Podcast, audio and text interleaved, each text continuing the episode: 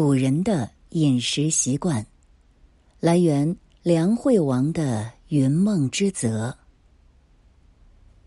先秦时代食用狗肉是一个风俗，《史记》里经常写到狗屠，干这个行当的似乎都是穷鬼。比如有名的刺客聂政就当过狗屠，穷的叮当响，才被人收买去做了刺客。还有荆轲的朋友高渐离，刘邦的马仔樊哙，都是狗肉大王。汉景帝杨陵外藏坑里面有很多的陶狗，也证明当时的吃狗的习气。但这种风气到唐代就开始消歇了。唐代人颜师古注释《汉书》到樊哙那段的时候说：“当时人吃狗，跟我们现在吃猪羊一样，可见唐代人不大吃狗了。如果当时还吃狗成风，颜师古就不用特意解释。看来唐人要比汉人文明，但我小时候乡下依旧习惯吃狗肉，恐怕这文明后来有过中断。”一个民族如果特别穷，连人都吃，是很难保持文明的。其他的肉食，猪、羊、牛，若非逢年过节老百姓吃不起，顶多买点下水解解馋，就不说了。我们还是说主食，主食首先是粟，也就是小米。秦汉故事说起吃饭，基本上都说是吃粟。著名的敖仓，其下所藏粟甚多，但是稻子似乎在北方也吃。西周经文中很多铭文都提到稻子。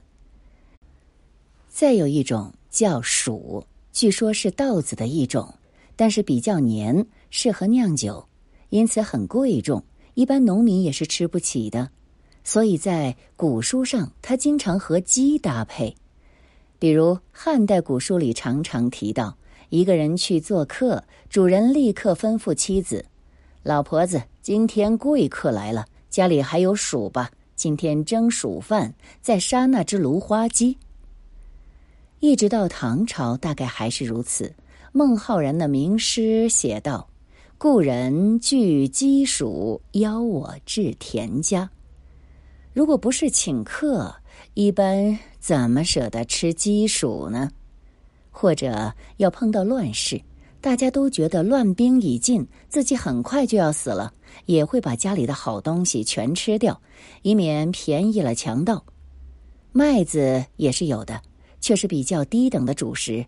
据现在科学家对先秦时代的尸骸进行分析，发现吃麦饭的多是女性，因为女性不用重体力劳动。好粮食要留给重体力劳动者，而街市上还卖一些干粮食的主食。《三国志》里说，东汉末年的文学家赵启得罪了权势熏天的宦官，于是呢逃亡到北海地界卖胡饼为生。有个叫孙松的人，他感觉这个赵启不一般，就说。你这个胡饼很好吃，是自己做的，还是贩卖的？啊，是贩卖的。我也不兜圈子了，我是北海国的孙斌石，家中有百余口人，财务早就自由了，有一定的力量可以帮你。我感觉你不像卖饼的，如果信任我，就请直言不讳。赵琦于是就坦白说自己是出来流亡的。二话不说，跟着孙松回家，在孙家房子的家壁里藏了好几年，一直等到自己被平反。赵琦卖的胡饼到底是什么呢？也就是现在的烧饼。小时候，南昌街头有很多，就是用一个废弃的汽油桶在里面烧上火，把桶壁烧得烫烫的，然后贴上面粉团。烤熟了，取出来，中间是空心的，好像两片面饼互相缝在一起，所以叫糊饼。糊者互也，互相拥抱的意思。也有人说这是胡人传来的制饼办法，所以叫糊饼。我觉得后一种说法比较附会。这是主食，菜呢是比较麻烦的。早期没有炒菜的技术，大多是煮的。最常见的蔬菜是葵菜、葱、韭菜以及各种瓜类。因为没什么味道，所以一般都做成羹。往常有很多人都认为，羹是一种带汤汁的肉。其实，在古代，羹是用米、面、蔬菜、瓜果等调味熬煮成的浓汤，或者是薄糊状的食物，在秦汉时代非常风行。里面或许有肉，或许没肉，要看自己家的经济条件而定。但多半是无肉的。刘邦被通缉的时候，就经常偷偷带着朋友去大嫂家蹭饭，那个饭就是羹汤。大嫂特别讨厌他。有一天呢，见刘邦跟着几个狐朋狗友又来了，于是假装就把锅刮得滋啦滋啦响，就表示没有羹了。刘邦的朋友们都很惭愧，当即离开。大嫂本来是个寡妇，哪里经常吃得起肉呢？多半只是菜汤。那为什么那时的百姓很喜欢煮羹？是因为很方便，很下饭。盛好饭，用勺子捞一勺羹撒在饭上，味道齐全就可以开吃了。相当于现在的盖浇饭，这个羹就是菜。不像现在，古代吃饭都是分餐。用勺子浇了一勺羹在饭上，端着自己吃，不必用筷子在盘子里搅来搅去，大家互相吃口水。如果是有钱人家，吃饭还有专门人给你分餐。《世说新语》记载，西晋大臣顾荣在洛阳，有人请他吃饭，主菜是烤肉。顾荣发现给大家分烤肉的小厮馋得流口水。于是就把自己的那份递给了小厮，说：“那我今天没胃口，你帮我吃了。”同僚就笑话顾荣说：“干什么呀？一个小厮配吃咱们的烤肉吗？”顾荣就说：“你们呐，太残忍，哪有每天给人分烤肉，自己却没尝过的道理？老天都不忍看呐。”后来碰到战乱，顾荣渡江逃命。有个陌生人气喘吁吁的赶过来，拼命保护他。顾荣觉得此人眼熟，就问：“原来就是那个吃了他烤肉的小厮。”我有点疑心这个故事的真假，主要是末尾这段仿佛是抄袭春秋时赵盾的故事。吃饭时最重要的是饮酒。不过，古代一般先吃饭后饮酒，和今天边饮边吃或者是先饮后吃不同。唐代传奇《裘然客传》里面说，李靖带着红拂女去拜访裘然客，裘然客请吃饭，二十个人的文工团在那里齐齐奏乐，吃完饭才开始醒酒。这一点呢，我确实搞不清楚原因。难道吃饭时喝酒不是更有兴致吗？这倒有点像现在的日本人，他们经常在聚餐之后再去找一个酒馆专门喝酒的。也许日本人是学习中国唐诗人的。在梁惠王的《云梦之泽》这篇文章之下呢，有一些朋友的留言也很有趣，读来听听。微斯人，中国老百姓连下水都做成美食了。可见缺吃少荤到啥程度？什么羊杂碎、炒大肠、鸡胗。左丘失明，说起古人吃狗肉，《刺杀孙策》当中有这样一个情节：在社会底层的老太太为了救儿子，找关系托人想把儿子从狱里面捞出来，送的是新杀的狗。可见这已经是极重的礼了。二，文中有一处错误。文中说“黍”是稻子的一种，是错误的。我估计作者是南方人，没有吃过黍子。我是山东人，我们山东小时候过端午节包粽子就是用的黍子。我在二十岁之前在老家过端午节吃的粽子都是黍子做的。黍子是北方一种旱地作物，南方没有，主要产于山东省、山西省和陕西省，在陕西又叫梅子。前几年，《舌尖上的中国》节目中，一个陕西的老汉卖黄米馍馍，一块钱一个，就是黍子面做的，它叫梅子面。黍子和小米素是很像的，都是金黄色的小颗粒的。小米不粘，一般煮粥喝；黍子是粘的，相当于南方的糯米。黍子一般就是包粽子和做年糕，特别粘。比南方的糯米还粘。包粽子比南方的糯米要好吃。北方不用黍子酿酒，因为黍子产量很低，一般就是端午节和过年时才能吃到。看来南方人对北方的粮食物产还是了解的不够透彻。开往耶路撒冷。饭后饮酒不易醉，这是经实验证实的。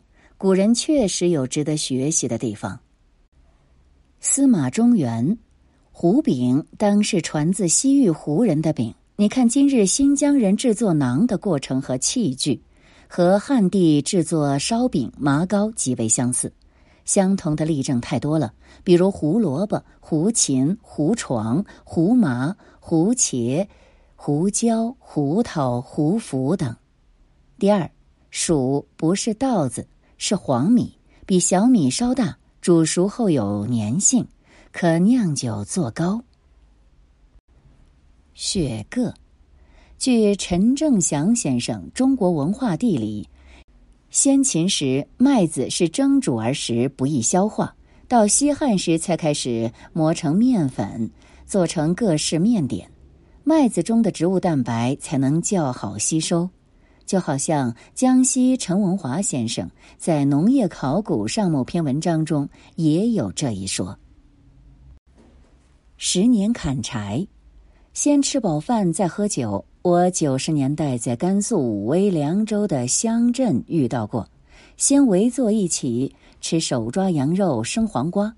我还心里奇怪，西北人不上酒，吃饱后。剩菜一撤就干喝酒，而且只一个酒壶加一个酒杯，一个人喝完倒满了，传到下一个人。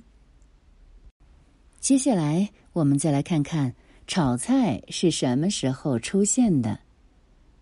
撰文：福建师大的丝丝细雨。中国在网上经常被网友戏称为“大吃货国”。因其烹饪方式丰富、菜系众多、材料广泛、滋味鲜美，而被世界各国美食爱好者推崇。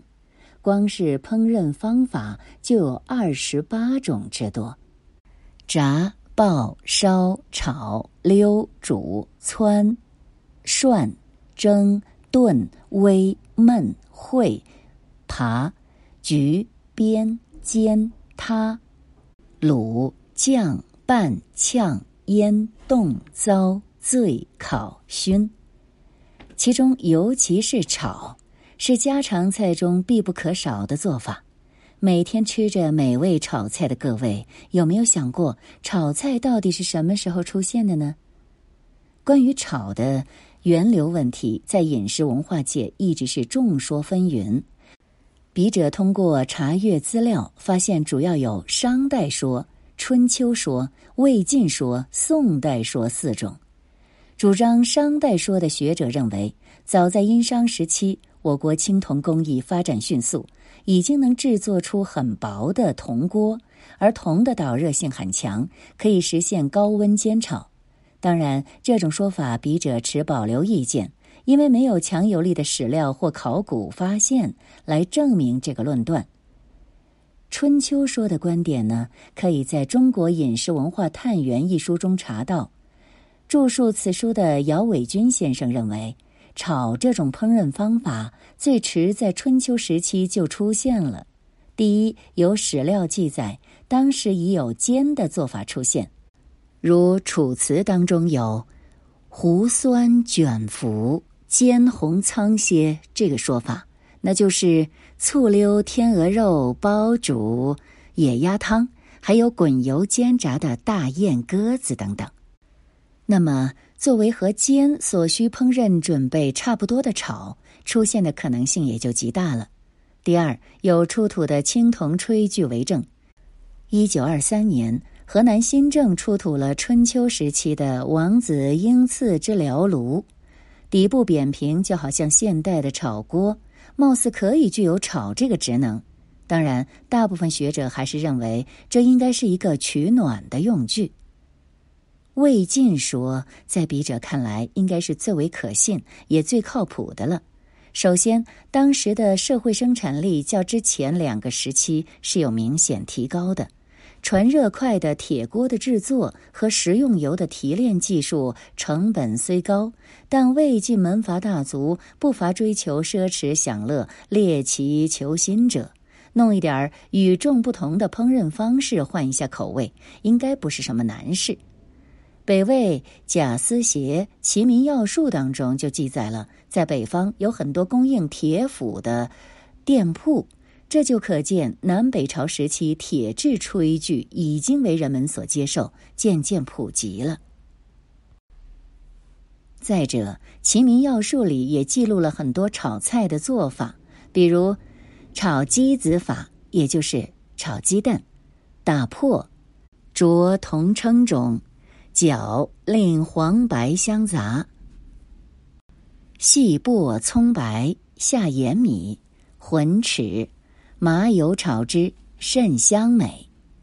其实这个炒鸡蛋的方法已经和现在没什么区别了，甚至因为加入豆豉而比现在的做法更加鲜美。此外，还有鸭煎法，就是炒鸭肉；酸豚法。也就是先把乳猪肉炒熟，再腌制等等，这都可以从反面证明，至少魏晋时期炒菜已经出现，才能在北魏时被人在书中仔细描述。而主张宋代说的，主要见于《大不列颠百科全书》，这个说法显然是错误的。宋朝时炒菜大量普及，炒法已经趋向于成熟了。《东京梦华录》中就记载了经常出现于首都汴梁宫中和民间市场中的炒菜，比如炒鸡、炒兔、炒羊、炒牡蛎、炒腰子等等。民间对这些的记录更是繁多。如果宋代炒菜才出现，就有了如此丰富的菜色和极高的普及率。难道是在宋朝时期，我国的烹饪界出现了寒武纪大爆炸吗？在烹饪二十八法中，炒法虽然不是起源最早的，但是却是中国独创的，且应用最为广泛的。至今，很多外国厨师都不会或不善于用炒的方法来制作菜肴。有材料表明，普通中国人的食用性植物种类高达六百余种，是西方人的六倍不止了。其中方便易学、营养入味的炒法功不可没。清末著名思想家薛福成说：“中国宴席山珍海错，五品不罗，干湿酸盐，无味不调。外洋为偏于煎熬一法，又并海菜而不知用。”是饮食一端，洋不如华矣。虽然外国也有优秀的烹饪方法和美味的菜品，但是论饮食文化博大精深，笔者还是要投我中华美食一票。本文主笔丝丝细雨，来自福建师大。